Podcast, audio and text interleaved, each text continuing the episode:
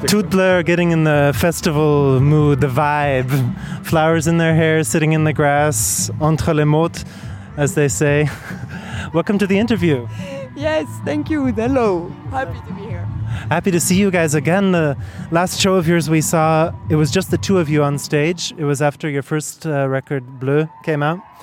And uh, just like the end of last year, you released your second record, I believe. It was the end of last year?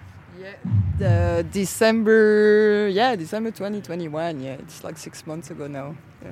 I remember when it came out very well because it's a time when not many musicians release their music. So at the radio, we're always happy when someone releases something in December anyway. So thank you. nice one. At first, Bongo Joe, when they asked us like, uh, "Is December okay?" We're like, December is really shit. I mean, it's just not exactly what you hope for, knowing like everybody goes for whatever at this period and not care really. But at the end, also because we wanted May, uh, because the record was ready in May, and then we were okay, like, but it was still COVID also, so we're like. Um. At the end, very lucky to have this like re- release like end of the year, and, th- and then the spring to like present it, and that's what we do now, and it's perfect. Do you play live with the new musicians who joined you for your second record? Of course, yes. They are here uh, with us. They maybe would have liked to be us, like with us now.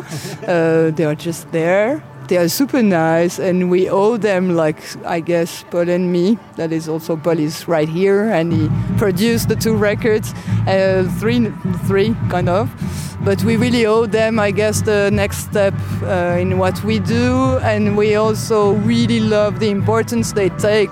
They have taken by themselves. It's not me asking to be more present. They really just took this space on the human side also. They're mm. really friends. We tour a lot, and we love to hang around together and in the music they are now very important. I mean to play those songs when we practice both together without them it's just like it feels a bit stupid to play those songs without them. the point, yeah. yeah and it's i mean that's i guess what was hoped and that's what they did and it's perfect. So you're a real a real four person band now. Yeah do they join you for older material too or just for the new songs? I mean, do you have they, arrangements? They, jo- they joined for like uh, reasons that are quite clear in my mind. Like we played the first record, and you didn't see that, but we had a violinist player called Agathe Max, living in London, and I told Agathe, his old friend of mine, that we might maybe have 10 or 15 shows a year. It wasn't much, but at the end it was more. Mm. And then it was always complicated to make her fly and we even before COVID didn't didn't want to make someone fly just for one show. And also she's doing a lot of things herself, so we were like at the end deciding somehow that it was maybe better to find musicians closer to us. And that's how we actually met these two musicians. We knew them, sorry, but asked them to join. And they, after, decided that they didn't want to play one by one, but together and then we owe them that is that the band like kind of evolved by having two strings and not only one on the proposition when i first heard the new record i mean that was like the the change i noticed first was more strings busier arrangements but it wasn't I feel like the only change for Tout Bleu's sound between the two records. I feel like there are a lot more drum computers on the new record, drum machines, a lot more. The, the rhythm is more in the foreground and not in the background. I don't know. What's what was the process? How did that come about?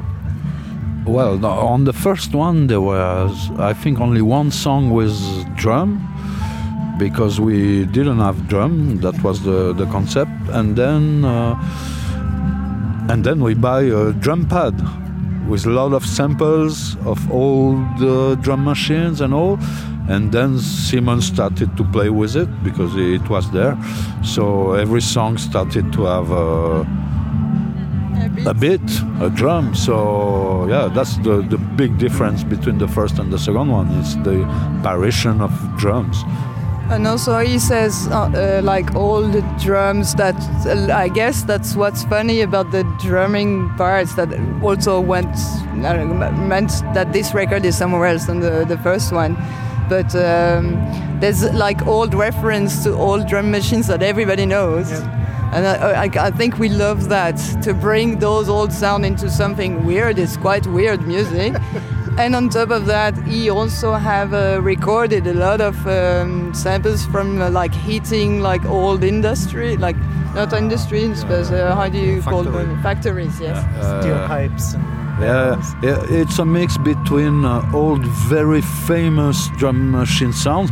There is a song I just remember now, but our breaking into four, every drum sounds comes from this very famous song from Joy Division.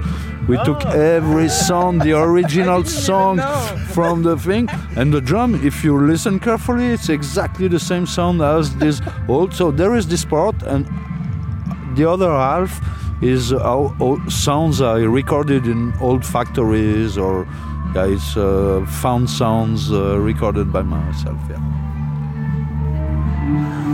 When Tout Bleu puts together a new song, what's the writing process? Do you sit together in a room until something happens, or does someone show up with an idea? But till till now, I'm alone in my practice room and just set up drums. Uh, bass and guitars on them, and then vocals. Um, it takes me quite a bit to be satisfied, so I don't want everybody to be close to me while I process into that because, um, as I said, Ossium, the song, not the record, just the bass line sounds stupid to say that, but took took me two weeks to find it, to just put it in place. So my guitar that I had before the bass was kind of because it's it's I, am quite simple-minded in the 4/4, but still I have weird ideas, and it's hard to understand how to combine them to make them work. Playing alone, all this, and of course I have to ask people to play some of the parts, but I have to understand how the whole thing um, works before I'm happy, and then they come. So it's it's true. It's like for now, at least like a two two-step process. Um, one song, the most recent song we played, came out from a residence we did with Simone Felber. That that is actually on the on the field now. Oh, okay. It's first time we see her again after all these like months. Actually, yeah, one year. Uh, we were asked by Klangwelt in Toggenburg mm-hmm. to actually meet Simone Felber and just have a cross process yeah. in uh, creation creating music.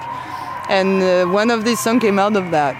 Okay. And um, maybe even the vocals maybe goes into more yodeling. Even I'm not a yodeler at all, but there's everything we experience bring influences in what is happening. I guess I've no idea what is going to come out before starting to just hit the thing and and try to do things on my guitar. And I, I think I really love that. But then it's true, it's hard for me to be four in a room and say, like, let's play and improvise for hours because my process is more to find tricks on how to play more than uh, I know how to play and what can we do together. I, I'm, I'm, not, I'm not skilled like as a, as a normal musician. I don't really know how to play. I just find ways to make interesting sounds, I guess. So I need a lot of time on my own to do that. to make it work and make sense put together. Yeah. Um, our radio station is in Winterthur, so a far ways away from Geneva. But if I'm not totally mistaken, was Tout Bleu originally a side project for Hyperculte, or did it develop beforehand? It's the solo project from Simone Aubert. So, uh, yeah, tell the story. Yeah. Somebody asked her. She uh, she will not add the idea. I think she was always playing in bands and bands and bands, but then somewhere ask her. Yeah, I don't I don't care anymore because now we are band. But I played two solo shows, and that was kind of uh, actually the first record of Tout Bleu is based on on these on the recordings of these two solo shows. So it's actually live recording that actually Paul sitting next to me and talking now is uh, produced. So there was a lot of work in studio, and this I never did before because I only playing live bands, mm-hmm. quite punky. And um, yeah, it was a whole process for me to accept also like I don't know what was going on in melodies and stuff because I, I, I love rough music actually, and to accept that rough music can be rough with a lot of like melodies and and gen- like something gentle also. There was a lot of process to me to accept. It's called pop music. And uh, it's. It's okay too. but yeah, I mean, I solo solo. I, I played only two shows, and I really very fast thought like, why why the, why would I do that? It has no sense. Music has to be shared, and music is a lot more interesting when it's played with more than one person. I mean, really. So I'm happy then from one to two to three to four now. What's gonna happen for the next one? I have Yeah. no idea. Maybe a big band with a brass section. Ils sont euh, tout bleus. Orchestre type double, oui. That would be fun. Are you uh, here just the one day in, at B-Sides? Yeah, malheureusement. Yeah, yeah, we would love to stay tomorrow to see the other bands, but yeah, we, we have to go, come back home.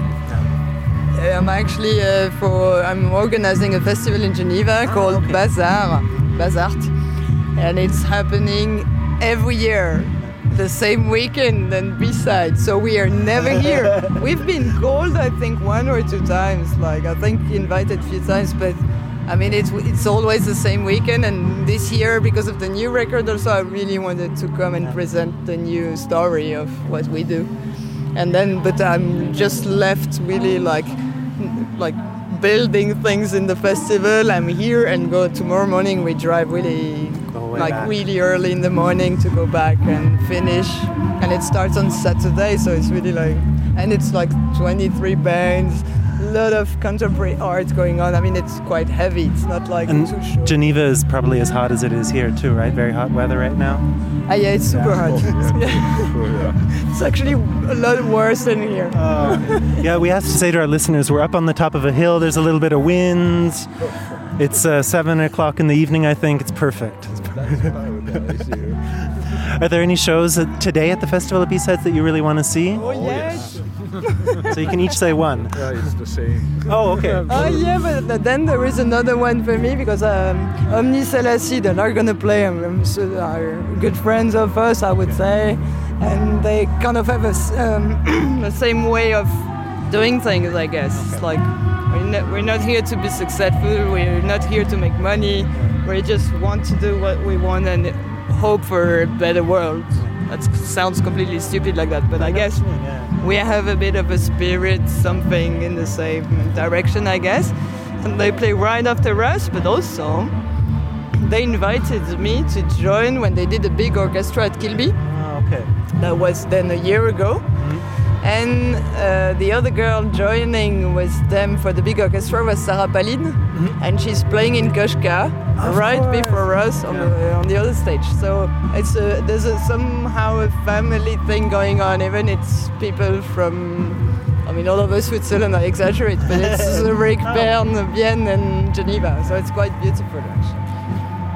Well, then we better finish this interview soon so we can still see some of Sarah Palin playing drums with Kushka. Yeah. All right. Well, thank you very much for the interview. And I really look forward to your show. And, and I guess, yeah, enjoy your time here at the festival. Thank you very much. Ciao, ciao.